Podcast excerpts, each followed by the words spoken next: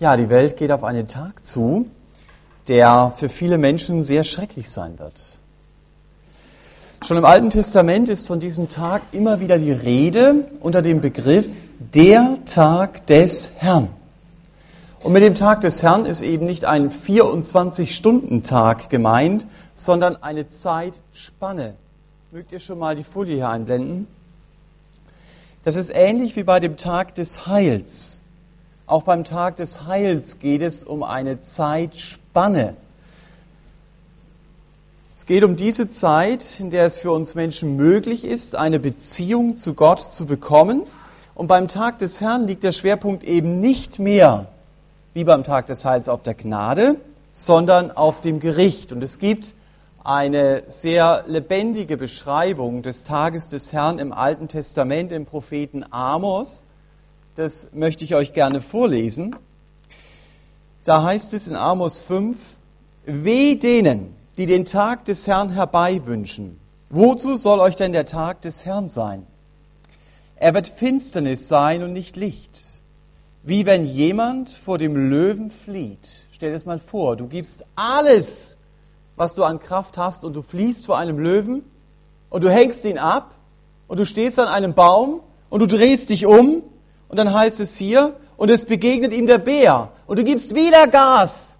Und endlich bist du in deinem Haus, du machst die Tür zu, du weißt, der Bär kommt hier nicht rein, dann stehst du da und lehnst dich gegen die Mauer. Und dann heißt es und stützt seine Hand an die Mauer, da beißt ihn die Schlange. Also du entkommst, das ist die Botschaft von Amos, dem Tag des Herrn nicht dann heißt es, wird so nicht der Tag des Herrn sein, Finsternis sein und nicht Licht, ja Dunkelheit und nicht Glanz ist ihm eigen. Warum lese ich das? Wir sind ja eigentlich im Römerbrief unterwegs. Auch der Apostel Paulus redet von genau diesem Tag. Auch wenn er heute Morgen nicht den Begriff benutzt, Tag des Herrn, es ist der Tag, an dem Gott seinen Zorn über alle Gottlosigkeit der Menschen ausschütten wird. Das ist die Terminologie, die Paulus gebraucht. Und ich möchte den Text lesen aus Römer 1 ab Vers 18 bis Vers 32. Da heißt es, denn es wird offenbart Gottes Zorn vom Himmel her über alle Gottlosigkeit und Ungerechtigkeit der Menschen welche die Wahrheit durch Ungerechtigkeit niederhalten, weil das von Gott Erkennbare unter ihnen offenbar ist, denn Gott hat es ihnen offenbart. Denn sein unsichtbares Wesen, sowohl seine ewige Kraft als auch seine Göttlichkeit, wird seit Erschaffung der Welt in dem Gemachten wahrgenommen und geschaut, damit sie ohne Entschuldigung seien, weil sie Gott kannten ihn aber weder als Gott verherrlichten noch ihm Dank darbrachten, sondern in ihren Überlegungen in Torheit verfielen und ihr unverständiges Herz verfinstert wurde. Indem sie sich für Weise ausgaben, sind sie zu Narren geworden und haben die Herrlichkeit des unvergänglichen Gottes verwandelt in das Gleichnis eines Bildes vom vergänglichen Menschen und von Vögeln und von vierfüßigen und kriechenden Tieren Darum hat Gott sie dahingegeben in den Begierden ihrer Herzen, in die Unreinheit ihrer Leiber untereinander zu schänden, sie, welche die Wahrheit Gottes in die Lüge verwandelt und dem Geschöpf Verehrung und Dienst dargebracht haben statt dem Schöpfer, der gepriesen ist in Ewigkeit. Amen. Deswegen hat Gott sie dahingegeben in schändliche Leidenschaften, denn ihre Frauen haben den natürlichen Verkehr in den unnatürlichen verwandelt und ebenso haben auch die Männer den natürlichen Verkehr mit der Frau verlassen, sind in ihrer Begierde zueinander entbrannt, indem die Männer mit Männern Schande trieben und empfingen den gebührenden Lohn ihrer Verirrung an sich selbst. Und wie sie es nicht für gut fanden, Gott in der Erkenntnis festzuhalten, hat Gott sie dahingegeben, in einem verworfenen Sinn zu tun, was sich nicht ziemt, erfüllt mit aller Ungerechtigkeit, Bosheit, Habsucht Schlechtigkeit, voll von Neid, Mord, Streit, List, Tücke, Verbreiter übler Nachrede, Verleumder, Gotteshasser, Gewalttätiger, Hochmütige, Prahler, Erfinder böser Dinge, den Eltern ungehorsam, Unverständige, Treulose, ohne natürliche Liebe, Unbarmherzige. Obwohl sie Gottes Rechtsforderung erkennen, dass die, die so etwas tun, des Todes würdig sind, üben sie es nicht allein aus, sondern haben auch Wohlgefallen an denen, die es tun. Ich habe diesen Text mit dem Satz überschrieben, du hast Gottes Zorn verdient. Und mit du meine ich dich, wenn du Jesus kennengelernt hast, dann ist die Predigt heute Morgen ein Rückblick für dich. Und es soll dich dankbar machen. Und mit du meine ich aber auch dich, wenn du Jesus noch nicht kennst. Dann ist jede dieser drei Überschriften, mit denen wir uns beschäftigen werden, leider sehr aktuell für dich. Von Vers 18 bis Vers 20 geht es darum, Gott offenbart seinen Zorn und seine Existenz. Deshalb steht hier, du hast Gottes Zorn verdient, weil Gott sich dir offenbart hat. Hier gilt also der Satz, wer viel weiß, der hat auch viel Verantwortung. Wenn Gott mir etwas offenbart, dann habe ich Verantwortung, auf diese Offenbarung auch zu reagieren. Wir reden ja sehr oft von Gottes Liebe und das ist richtig und das ist auch sehr wichtig. Aber ich kann Gottes Liebe nicht verstehen, wenn mir nicht klar ist, aus welch einer Situation Gott mich herausgerettet hat. Dann wird, wenn ich in dieses Dunkel schaue, erst einmal deutlich, wie hell die Liebe Gottes alles überstrahlt. Wenn Paulus hier sagt, der Zorn Gottes wird offenbar, das heißt ja, der Zorn Gottes wird sichtbar, dann heißt das nicht, hier beginnt erst einmal der Zorn Gottes. Der Zorn Gottes ist vorher da. An diesem Tag wird er erst sichtbar. Wenn Gott in seinem Zorn offenbar wird, dann werden die Menschen rufen, so lesen wir es in der Offenbarung 6, zu den Bergen rufen, fallt auf uns, verbergt uns vor dem Angesicht dessen, der auf dem Thron sitzt, denn gekommen ist der große Tag seines Zorns, und wer vermag zu bestehen? Eine sehr lebendige Beschreibung des Tages des Herrn. Überhaupt bekommen wir in der Offenbarung des Johannes eine ganz kleine Ahnung davon, was bedeutet es, wenn Paulus hier sagt, Gott wird offenbar in seinem Zorn oder Gottes Zorn wird offenbar. Die Offenbarung zeigt uns, das heißt konkret Blut, das heißt konkret Hunger, das heißt Tote, das heißt abgrundtiefe Verzweiflung, das bedeutet Leid ohne Ende, das heißt entsetzliche Gottesferne, absolute Hoffnungslosigkeit. Das ist das Bild, das die Offenbarung zeichnet. Kein Horrorfilm, den ihr je gesehen habt, kann dieses Szenario, das sich hinter den Worten des Paulus verbirgt, beschreiben. In Offenbarung 8 lesen wir, das siebte Siegelgericht wird geöffnet und dann gibt es eine halbe Stunde Stille im Himmel. Ich bin überzeugt, die gibt es, weil plötzlich klar wird, was sich hier aus dem Siegelgericht alles entwickelt.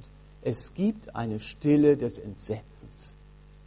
Dass du nur dastehst und vor Entsetzen überhaupt nichts mehr sagen kannst, da stockt das Blut in deinen Adern und du bist wie regungslos.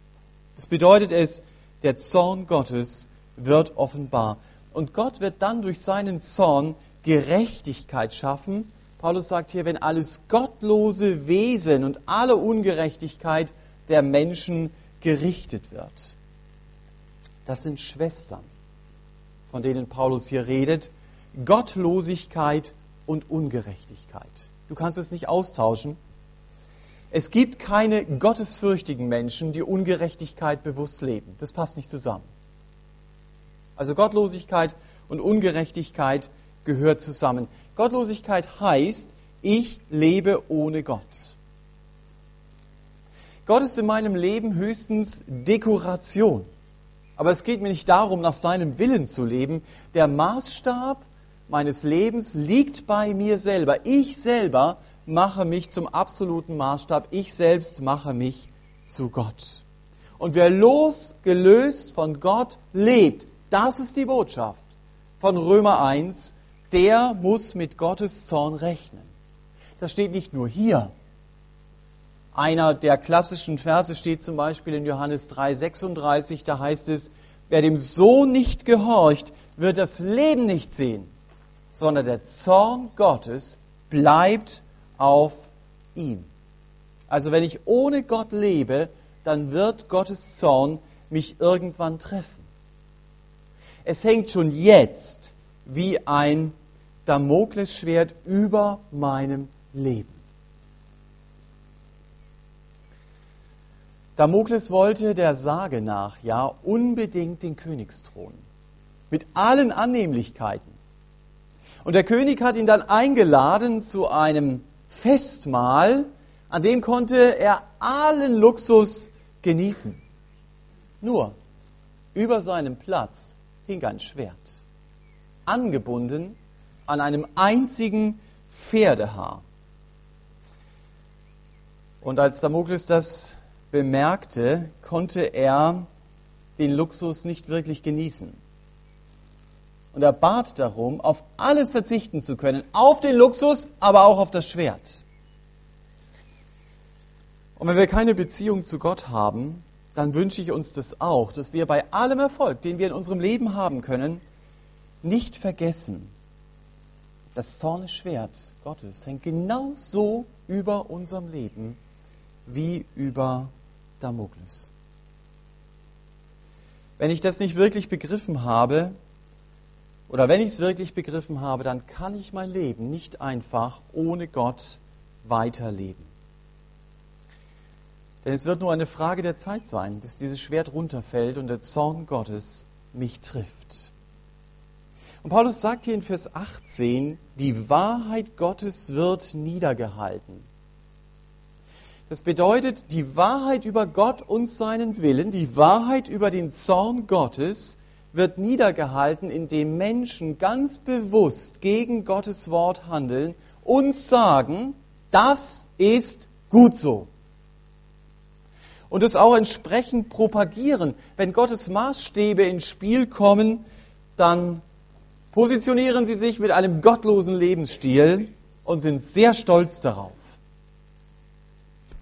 Diese Einstellung hat Gregor Breyer in dem Musical Genesis sehr gut wiedergegeben, wenn er den Leuten in der Zeit Noahs in den Mund legt, ich tu, was ich will, ich weiß, was ich will und was nicht. Ach, bitte sei still, frommes Geschwätz mag ich nicht. Ich kann, was ich will und was nicht. Jetzt lass mich in Ruhe. Deinen Gott brauche ich nicht.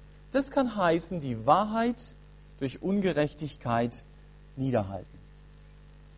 Das, was Gott ab Vers 25 Sünde nennt, als normal zu erklären und auch zu leben. Ab Vers 19 haben wir erfahren, das, was ich von Gott erkennen kann, ist sichtbar. Es gibt ja fünf Gottesoffenbarungen, die spalten sich auf. Einmal in zwei allgemeine Gottesoffenbarungen und auf der anderen Seite sind es drei konkrete Gottesoffenbarungen. Die konkreten sind einmal das Wort Gottes, die Geschichte Gottes mit Israel und der Herr Jesus. Hier im Römerbrief geht es um die zwei allgemeinen Gottesoffenbarungen, nämlich um die Schöpfung und um das Gewissen. Und diese Offenbarungen zeigen mir, es gibt einen Gott. Aber nur durch die konkreten Gottesoffenbarungen weiß ich auch, wer dieser Gott ist. Das ist zunächst mal eine allgemeine Aussage. Und trotzdem sagt Paulus im Römerbrief, ich werde keine Entschuldigung haben, wenn ich vor Gott stehe. Das bedeutet doch im Klartext, es wird einmal niemand vor Gott stehen und sagen, sorry, ich habe keine Ahnung gehabt, dass es dich gegeben hat oder nicht. Da müssen Dinge in meinem Leben zugeschüttet, wo zugeschüttet worden sein. Denn Gottes unsichtbares Wesen, sagt Paulus hier, kann ich an seinen Werken erkennen. Hier geht es natürlich um die Schöpfung, aber hier geht es auch um mehr. Salomo sagt es mal im Prediger, Gott hat die Ewigkeit in unser Herz gelegt. Also Gott hat in mein Herz, in mein Leben einen Wunsch gelegt, nach dem zu fragen, was ewig ist. Und die Frage stelle ich mir doch als Mensch. Ich frage mich doch, wo komme ich her? Wo gehe ich hin? Und wenn ich da die Schöpfung sehe, wenn ich sie wirklich wahrnehme, steht hier im Text, wer es wahrnimmt und darüber nachdenkt, der muss zu dem Schluss kommen, das ist nicht von selbst entstanden. Es muss einen Gott geben, der mich gemacht hat. Im Psalm 19 heißt es einmal, die Himmel erzählen die Ehre Gottes und das Heer der Sterne bezeugt seine Schöpfermacht. Wenn ich das sehe, dann muss ich beginnen, über Gott nachzudenken. Wenn ich mit offenen Augen durch diese Welt gehe, dann weiß ich, es gibt einen Gott. Und in der Bibel entdecke ich dann, wer dieser Gott ist. Gott geht es also darum, er will sich mir als Mensch zeigen. Ich soll ihn kennenlernen. Ich habe Gottes Zorn verdient, weil er sich mir offenbart hat und ich ihm in dieser Offenbarung einfach die kalte Schulter zudrehe und sage, Gott, ich will mit dir nichts zu tun haben. Und darum heißt es dann ab Vers 21, gucken wir mal, ob der kommt, sonst müsst ihr drücken. Du hast Gottes Zorn verdient, weil du Gott nicht geehrt hast. Wir als Menschen haben Gott gekannt im Sinne von, ich weiß, es gibt ihn. Doch wir haben Gott abgelehnt. Vers 21 ist hier ein sehr wichtiger Vers. Er bringt es auf den Punkt, wir haben Gott nicht die Ehre gegeben und wir waren ihm nicht dankbar. Das ist ein sehr zentraler Vers weil er nämlich deutlich macht, was Gott von uns will. Ich kann den Vers ja auch umdrehen. Gott will von mir, dass er der Mittelpunkt meines Lebens ist und dass ich ihm Danke sage für alles, was er schenkt. Das Problem ist, dass ich mich als Mensch eben selber zum Lebensmittelpunkt mache, mir selber auf die Schulter klopfe, wenn ich irgendetwas erreicht oder bekommen habe. Paulus sagt, das genau, genau das meine ich, das ist gottloses Leben wenn ich an den äußerlichen Dingen stehen bleibe vor meinem Auto und sage, wow, ist das nicht super? Das habe ich mir erarbeitet, ohne überhaupt mal auf den Gedanken zu kommen, wer hat mir die Arbeitsstelle gegeben, wer hat mir die Gesundheit gegeben, letztendlich habe ich das von Gott bekommen. Genau das machen sie nicht, sagt Paulus, sondern sie bleiben am Äußeren stehen. Ein Leben, das Gott gefällt, macht sich abhängig von ihm und hört nicht auf, dafür Danke zu sagen, was Gott mir gibt. Deswegen wird der Blick dann immer wieder nicht auf mich, sondern auf den lebendigen Gott gerichtet durch das, was er mir schenkt.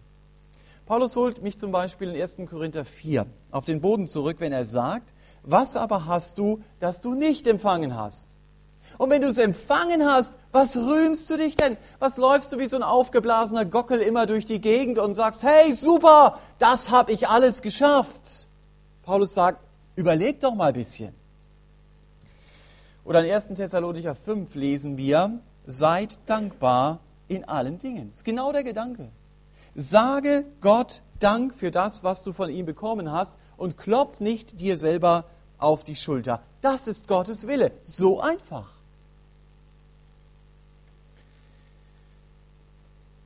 Menschen gehen aber einen ganz anderen Weg in unserem Text. Sie klammern Gott aus ihrem Denken aus. Sie glauben zum Beispiel gar nicht, ich bin Gottes Geschöpf und reden sich selbst ein, mein Stammbaum beginnt bei den Schimpansen im Urwald. Jetzt gucken wir mal weiter. Genau, da. Da kommst du her. Mhm. Paulus sagt in unserem Text, wer so denkt, hält sich für weise. Der hat mit den Leuten geredet. Der wusste, wie sie dachten. Aber in Wirklichkeit ist er strohdumm. Das sagt dieser Text. Das hat nichts mit Naturwissenschaft zu tun, sondern mit meiner ideologischen Einstellung. Ihre Gedanken sind so auf das Belanglose konzentriert, von dem sie eben Antwort auf ihre wesentlichen Fragen haben möchten, dass sie Gott gar nicht mehr sehen können. Paulus sagt hier, ihr Herz steckt in einer dunklen Zelle und das ist ihre eigene Schuld. Sie denken nämlich von sich, wir sind so schlau. Und Gott sagt, ihr seid dumm. Das ist der Kontrast hier in diesem Text. Was mir oder wobei dieser Text mir geholfen hat, ist, diese gottlosen Gedanken der Makroevolution, die da angedeutet ist, ist nicht die Folge von intellektuell naturwissenschaftlicher Arbeit, sondern genau umgekehrt. Paulus sagt, ich habe erst eine ablehnende Haltung Gott gegenüber und deshalb komme ich zu diesen Ergebnissen. Es gibt genug Naturwissenschaftler, die mit einer ganz anderen Haltung antreten und zu, ganz anderen Ergebnissen kommen. Wenn ich Gott ablehne, dann komme ich zu solchen dummen Ergebnissen. Aber da ich ja irgendetwas brauche, an dem ich mich festhalten will, mache ich sogar vergängliche Menschen oder Tiere zu meinem Lebensinhalt, anstatt mich am lebendigen Gott festzuhalten. Menschen, die mit Gott nichts zu tun haben wollen und sagen, deinen Gott, den brauche ich nicht, tapezieren sich ihr ganzes Zimmer mit ihren Idolen. Wow, das ist derjenige, für den ich lebe, der für mich Fußball spielt oder was weiß ich. Sie machen sich zum Sklaven ihres Hundes. Wow, wow, was willst du denn heute essen? Was hole ich dir? Jetzt ist er nicht da. Wie geht's mir? Sie machen Tierschutz zu ihrem Lebensmittelpunkt. Da muss ich dann gucken, dass die Kröten von der Straße geholt werden und nachts aufstehen und das tun. Und wenn es ganz krass kommt, dann bete ich sogar den Elefantengott Ganesa an. Paulus wusste das. Er sagt, es gibt einen Gott, aber weil sie ihn abgelehnt haben, sind sie da gelandet, wo sie jetzt stehen. Sie haben Gottes Zorn verdient, weil sie ihn nicht geehrt haben. Sie hängen ihr Herz an andere Götter und andere Ideologien und daraus folgt eben ein anderer Lebensstil. Und deshalb eine weitere Überschrift, du hast Gottes Zorn verdient, deshalb lässt Gott dich laufen. Das sind ganz spannende Verse hier. Am Anfang haben wir davon gelesen, Gott macht seinen Zorn sichtbar. Und ab Vers 24 zeigt Paulus uns, Gottes Zorn ist jetzt schon greifbar, nicht mit Feuerflammen. Gottes Zorn ist so greifbar, wie du es gar nicht vermuten würdest. Gottes Zorn ist greifbar, weil er uns Menschen einfach laufen lässt. Er sagt, dann mach doch, was du denkst. Das ist bereits Gottes Zorn. Paulus benutzt in unserem Text dreimal den Ausdruck, Gott hat sie dahingegeben. Und beginnt immer wieder einen neuen Gedanken. Gott hat sie dahingegeben, Gott hat sie dahingegeben, Gott hat sie dahingegeben. Das heißt, er hat sie sich selbst überlassen weil sie nämlich von diesen Dingen ihre Hilfe erwartet haben und nicht von dem lebendigen Gott. Es ist ganz spannend. In Vers 26, als Folge daraus heißt es in Kurzform, Gott hat sie dahingegeben in Homosexualität. Das ist eine Folge davon, nach diesem Text, dass sie Gott aus ihrem Leben rausgeworfen haben. Das ist ja ein sehr heißes Thema. Ich werde heute Morgen keinen Vortrag darüber halten. Aber Gott sagt in diesen Versen sehr deutlich, lesbische Beziehungen sind wieder natürlich. Das sagt der Text. Schwulsein umschreibt Paulus hier mit dem Satz, ein Mann hat mit dem anderen Mann Schande getrieben. Das hört sich nicht schmeichelhaft an. Und damit bleibt er auf der Linie des Alten Testamentes. Er greift ein grundsätzliches Prinzip Gottes auf, das wir in 3. Mose 18 lesen. Da steht nämlich nach der guten Nachricht, kein Mann darf mit einem anderen geschlechtlich verkehren. Und jetzt drückt Gott seine Empfindung aus, denn das verabscheue ich. Ich habe hier einfach mal Übertragungen gewählt, weil sie eine zeitgemäßere Sprache haben, auch wenn sie nicht Wort für Wort am Text bleiben. Wir haben nach der Hoffnung für alle in 1. Korinther 6, Vers 9 den Satz, Täuscht euch nicht, Wer verbotene sexuelle Beziehungen eingeht, andere Götter anbetet, die Ehe bricht, wer sich von seinen Begierden treiben lässt und homosexuell verkehrt, wird nicht in Gottes neue Welt kommen. Eine Beschreibung, Beschreibung für den Himmel. Absolute Aussage der Schrift. Auch kein Dieb, kein Ausbeuter, kein Trinker, kein Gotteslästerer oder Räuber. Und all das sind einige von euch gewesen, aber jetzt sind eure Sünden abgewaschen. Paulus schreibt hier also, Korintherbrief, an ehemalige Homosexuelle, die in Römer 1, Vers 26 unterwegs waren. Und er stellt sie, und das finde ich sehr wichtig, auf eine Linie mit Leuten, die mit sich selbst rechnen, die andere Götter anbeten, die in Ehebruch leben. Dann redet Paulus von Dieben, also Leute, denen das Copyright schnurzegal ist, sind Diebe. Und Ausbeuter, die andere übervorteilen. Das heißt, wer homosexuell lebt, ist nicht mehr und nicht weniger Sünder wie all die Leute, die Paulus hier auf eine Stufe stellt. Und hier gilt die Wahrheit, Gott liebt den Sünder, aber er hasst die Sünde. Und so wie Gott Lüge und Diebstahl vergeben will, so will er auch Homosexualität vergeben.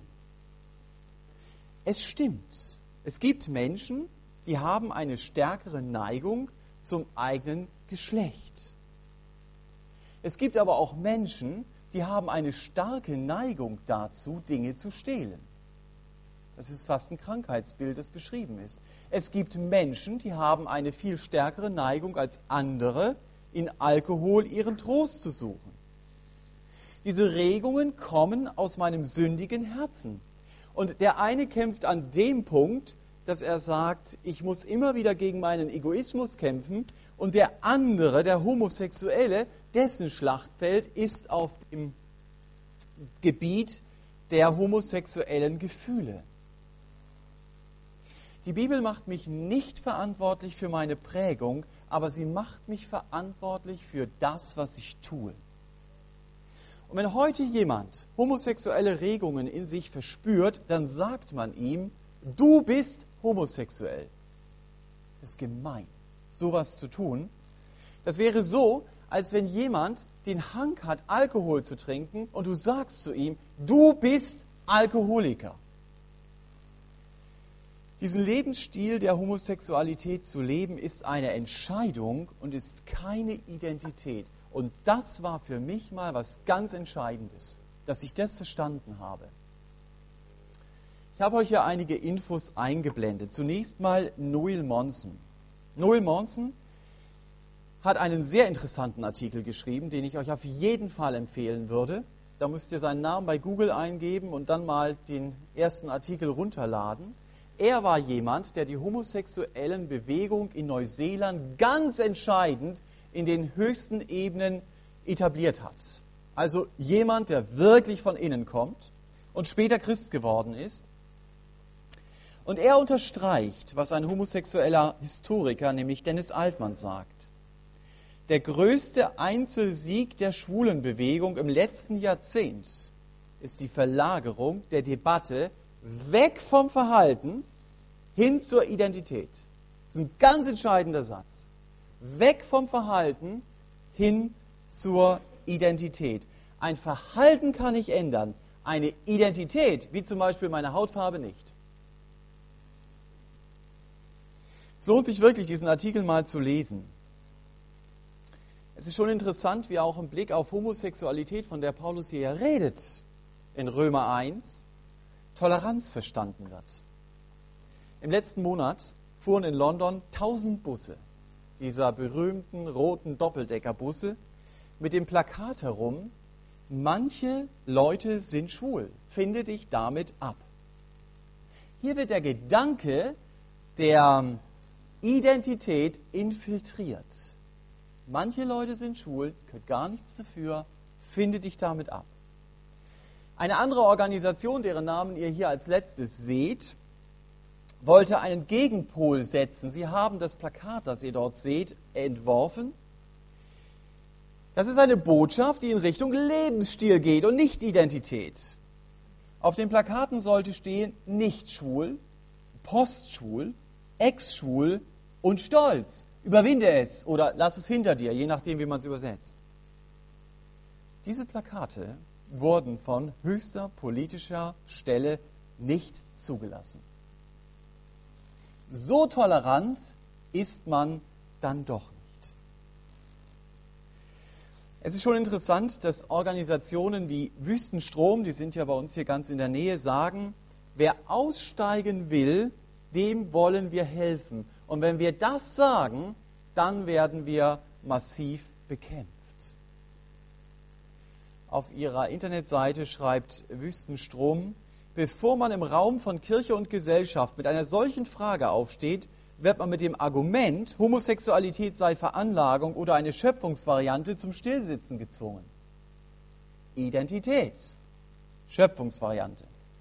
Ein genauer Blick in die Sexualwissenschaften zeigt aber, der Ansatz, der sich als sogenannte Genhormon- oder hirnorganische These in den Köpfen von vielen festgesetzt hat, ist wissenschaftlich nicht haltbar. Wer Englisch kann, bei der unteren Internetadresse gibt es Interviews dazu mit Leuten, die sind keine Christen, aber das sind hochkarätige Psychologen ihres Fachs, die genau diesen Gedanken, den Wüstenstrom hier schreibt, bestätigen. Ich finde Arbeiten wie Wüstenstrom sehr wichtig, weil sie nämlich Menschen Hoffnung geben, die diese homosexuellen Neigungen nicht mehr ausleben wollen. Und Wüstenstrom sagt sehr bewusst, wer das will, ist nicht unser Kunde in Anführungsstrichen, sondern nur wer es nicht mehr will. Die Homosexuellen, die Gott zum Mittelpunkt ihres Lebens gemacht haben und frei geworden sind, sind ein ganz lebendiger Beweis dafür, Homosexualität ist nicht Identität, sondern Lebensstil. Und das ist eine gute Botschaft für jeden, der seinen homosexuellen Lebensstil lieber heute als morgen an den Nagel hängen möchte. Und auch Paulus hier in Römer 1 lässt uns nicht hoffnungslos zurück. Er will uns aber zeigen, wir sind auf dem Holzweg, wenn wir meinen, Homosexualität sei die große Befreiung. Überleg mal, diese Sätze hat Paulus nicht gerade gestern geschrieben. Man könnte meinen, er hat sie heute in unsere Zeit hineingeschrieben. Ich bin davon überzeugt, dass Gott mir Kraft geben kann, diesen Lebensstil hinter mir zu lassen, aber ich muss Gott in das Zentrum meines Lebens holen. Ich muss verstehen, es geht darum, in erster Linie Gott in meinem Leben zu ehren. Ich greife nochmal zurück und ihm für alles Danke zu sagen. Und dann beschreibt Paulus in Vers 28 im wahrsten Sinne des Wortes einen gottlosen Lebensstil. Auch diese Verse sind wieder mit dem Satz überschrieben, Gott hat sie dahingegeben. So sieht also ein Lebensstil ohne Gott aus. Ihr lest es in euren Bibeln. Schlechtigkeit, Habgier, Bosheit, Neid, hochmütig, treulos, lieblos, unbarmherzig. Stell dir mal vor, das ist dein Betriebsklima oder deine Nachbarschaft. In dieser Firma wünscht man sich zu arbeiten, oder? In dieser Wohnung würde man gerne leben wollen. Das ist so richtig das Umfeld, in dem man sich wohlfühlt. Lauter habgierige, bösartige, und neidische Menschen um mich herum und ich als Gutmensch mittendrin. Es ist ganz offensichtlich, wenn Gott nicht der Herr meines Lebens ist, dann ist es genau so, werde ich es leben, wie es hier steht. Ich werde kein Glück verbreiten und ich werde auch kein Glück wirklich haben. Mein gestörtes Verhältnis zu Gott, das ist es Paulus hier deutlich macht, bringt sehr, sehr viel Not auch in meine Beziehung. Im Grunde genommen wird ab Vers 28 die Gottlosigkeit und die Ungerechtigkeit, ab die Paulus in Vers 18 kurz mal allgemein erwähnt hat, sehr konkret beschrieben. Und wenn ich ehrlich bin, merke ich, mein Herz ist nicht viel anders. Das steckt genau in mir. Und vieles von dem würde ich auch leben, wenn es darum ginge, mich selbst zu verwirklichen und wenn ich nicht blicken würde, Gott hasst diesen Lebensstil. Und er wird Rechenschaft von diesem Lebensstil von mir fordern. Und ich werde, um an den Anfang des Textes zu gehen, seinen Zorn erleben. Das Problem ist, dass wir als Menschen oft sehr kurzsichtige Brillen aufhaben. Wir denken nicht daran, ich werde einmal vor Gott stehen und er wird sehr gerecht mit mir umgehen. Will ich das? Dass Gott mit mir gerecht umgeht? Ich kann nur für mich sagen, auf keinen Fall. Was Schlimmeres kann mir gar nicht passieren. Wenn Gott mit mir gerecht umgehen würde und nicht barmherzig sein würde, dann würde ich Gottes Zorn in seiner ganzen Schrecklichkeit erleben. Es ist nicht das Thema von Paulus in diesen Versen, aber doch das Thema im Römerbrief, dass er deutlich macht, Jesus hat genau diesen Zorn erlebt. Er war von Gott getrennt. Paulus schreibt es mal in 2. Korinther 5, er wurde für mich zur Sünde gemacht. Es ist der Blitz des Zornes Gottes, der wie einem Blitzableiter in den Herrn Jesus eingeschlagen ist und mein Lebenshaus ist weitgehend verschont geblieben. Und wenn ich diesem Herrn vertraue, das war das Thema von letztem Sonntag, dann macht er mich gerecht. Das heißt, ich werde also Gottes Zorn niemals erleben, weil Jesus meine Schuld getragen hat. Am Ende dieser langen Anklageschrift, über die es dann auch noch am nächsten Sonntag gehen wird, gebraucht Paulus ein sehr schönes Bild.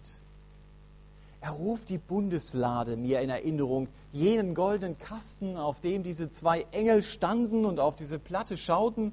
In, dem La in dieser Lade war das Gesetz, der Anspruch Gottes, den ich niemals erfüllen kann. Und deshalb muss Gott mich verurteilen. Deshalb werde ich seinen Zorn spüren. Aber auf dem Kasten gab es eine Platte. Und auf diese Platte sprengte der hohe Priester einmal im Jahr Blut. Und sinnbildlich sah Gott zunächst das Blut und er konnte nicht durch diese Platte hindurchschauen, um den Anspruch, um das Gesetz zu sehen. Und Paulus wird in Römer 3 dann sagen, Jesus ist sinnbildlich diese Platte auf der Lade geworden. Sein Blut bewahrt mich vor dem Zorn Gottes, dass ich die Predigt heute Morgen auch rückblickend sehen kann, sagen kann, das hat Gott wirklich in meinem Leben getan.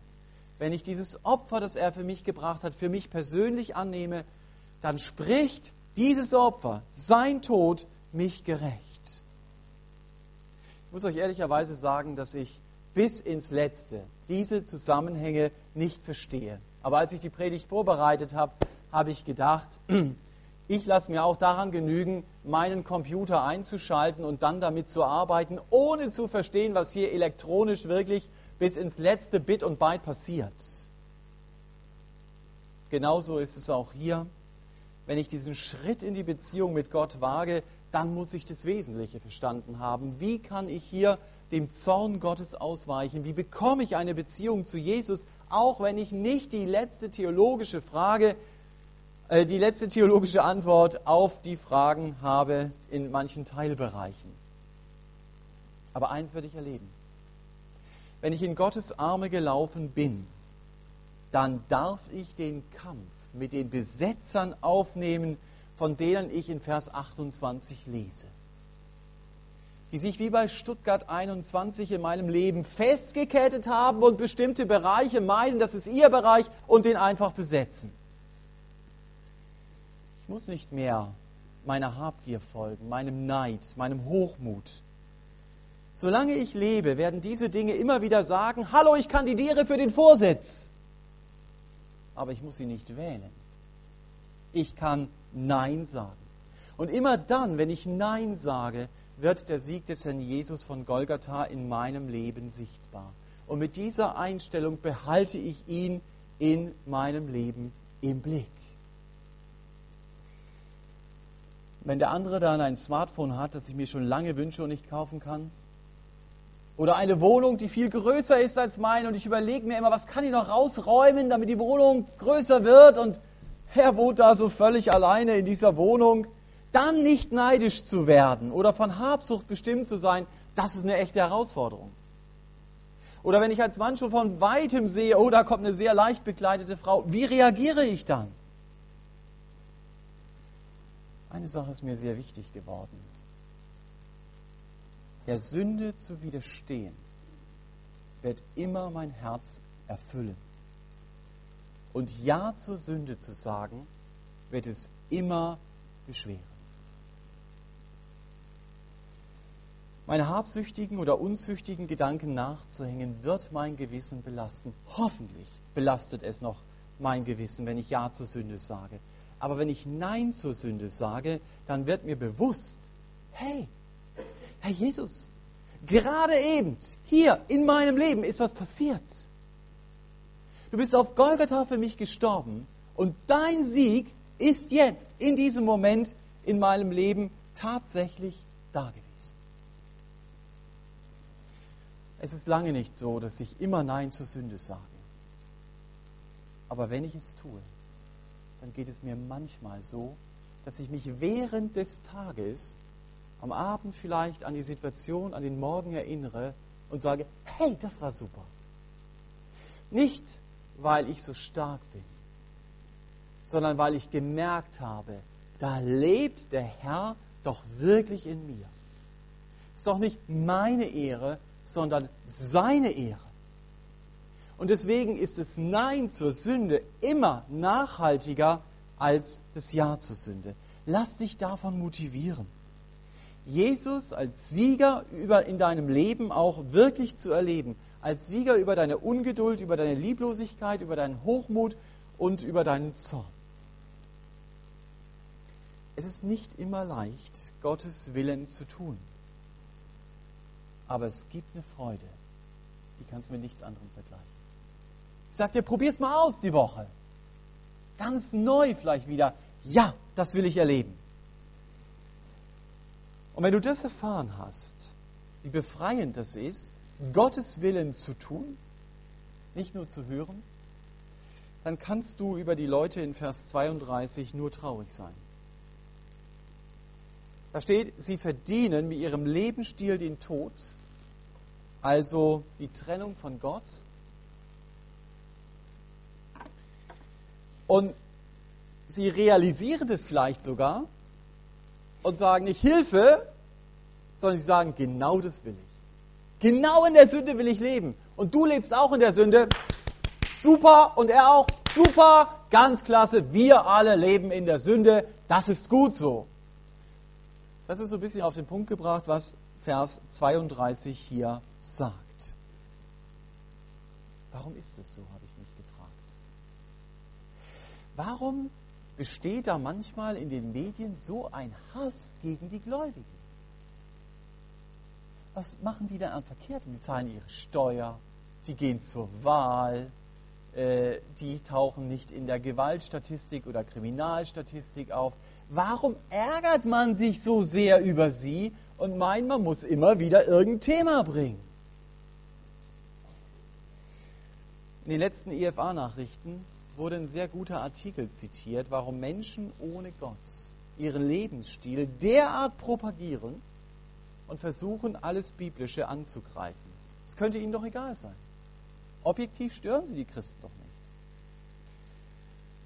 Aber subjektiv gesehen macht die Botschaft der Christen sie aggressiv.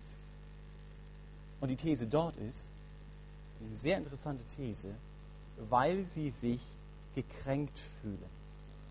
In dem Artikel ist von drei Kränkungen des modernen Gottlosen die Rede. Die erste Kränkung besteht darin, dass diese Menschen aus Vers 32 meinen, Gott ist überflüssig. Und jetzt steht jemand da und sagt, nein, nein, es gibt Gott. Das ist bedrohlich. Denn wenn es Gott gibt, dann müsste ich mich ja mal vor diesem lebendigen Gott verantworten und dann bedeutet es ja, dass sein Maßstab auch für mein Leben Relevanz hat. Und das macht mich wütend. Die zweite Kränkung, man hält sich für fehlerlos. Ja, nicht wirklich, aber die anderen sind halt so doof. Was willst du machen, wenn du so doofe Mitarbeiter hast und so einen klugen Chef, ja? Oder irgendwas in der Richtung. Oder der Chef ist halt so doof und äh, er sollte mal mein Talent irgendwie entdecken. Warum ist das so? Was wäre, wenn ich sagen müsste, da bin ich schuldig geworden. Wohin mit meiner Schuld, wenn ich Gott nicht kenne? Ich habe keine Lösung dafür. Deswegen ist es immer noch besser, ich verdränge es einfach. Und ich sage, nein, ich bin nicht schuldig. Und jetzt fängt jemand an, von Schuld zu reden. Sogar wie Paulus hier noch vom Zorn Gottes. Das ist ein echter Aufreger. Das erinnert mich an etwas, an das will ich auf keinen Fall erinnert werden, weil es meine selbst, selbstgenähte weiße Weste sehr in Frage stellt. Und die dritte Kränkung, der Vers 32 Mensch empfindet Neid und Eifersucht darüber, dass Christen zu Recht sagen können, ich weiß nicht, was du hast, bei diesem Gott fühle ich mich geborgen. Ich weiß mich von ihm geliebt. Das kann er nicht sagen. Und deswegen macht es ihn aggressiv. Ich empfehle euch mal in den EFA-Nachrichten den Artikel nachzulesen. Warum toben die Heiden ist er überschrieben. Oder ihr könnt es auch unter efa-mission.de findet ihr ihn auch. Also heute Morgen ging es um das sehr ernste Thema, du hast Gottes Zorn verdient. Und ich hoffe für dich, dass du sagen konntest, hey, ich blicke zurück auf diese Zeit und mir ist nochmal deutlich geworden, was es bedeutet, Gott liebt mich und er hat mich da rausgeholt. Und wenn du Jesus aber nicht kennst, dann gelten diese drei Überschriften dir. Du hast Gottes Zorn verdient, weil Gott sich dir offenbart hat. Du hast Gottes Zorn verdient, weil du Gott nicht geehrt hast. Und du hast Gottes Zorn verdient, deshalb lässt Gott dich, in Klammern als Gericht, Klammer zu, laufen. Lauf nicht länger vor Gott weg. Der sicherste Weg, Gottes Zorn nicht zu erleben, ist, stehen zu bleiben, umzukehren und in Gottes Arme zu laufen die einzige Chance, aus dem Gericht Gottes herauszukommen und er wartet auf mich mit offenen Armen. Mit dieser Frage möchte ich schließen, was hält dich zurück? Ich möchte dich einfach ermutigen, wenn du jemanden kennst, der Christ ist, dann red doch mit ihm und wag diesen Schritt zu Jesus. Oder tu es für dich selber. Sonst hast du viel über Gottes Zorn in Römer 1 gehört und nicht realisiert, das betrifft nicht die Masse da draußen, sondern ich in meinem Leben muss mich entscheiden, wie ich mit dieser Botschaft umgehe. Amen. Ich bete noch.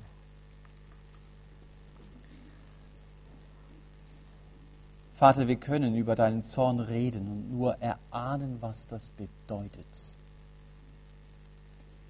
Und ich möchte dich bitten, dass wir es für unser Leben realisieren. Einmal, dass wir an dem Maßstab deines Zornes deine Liebe messen und neu beeindruckt sind. Oder aber, dass wir begreifen, das ist das unumkehrbare Schicksal meines Lebens, wenn ich nicht selber umkehre. Herr, ich möchte dich bitten, hilf, gerade wenn jemand da ist, der dieser Situation steht, dass du ihm den Mut gibst, nicht länger zu warten.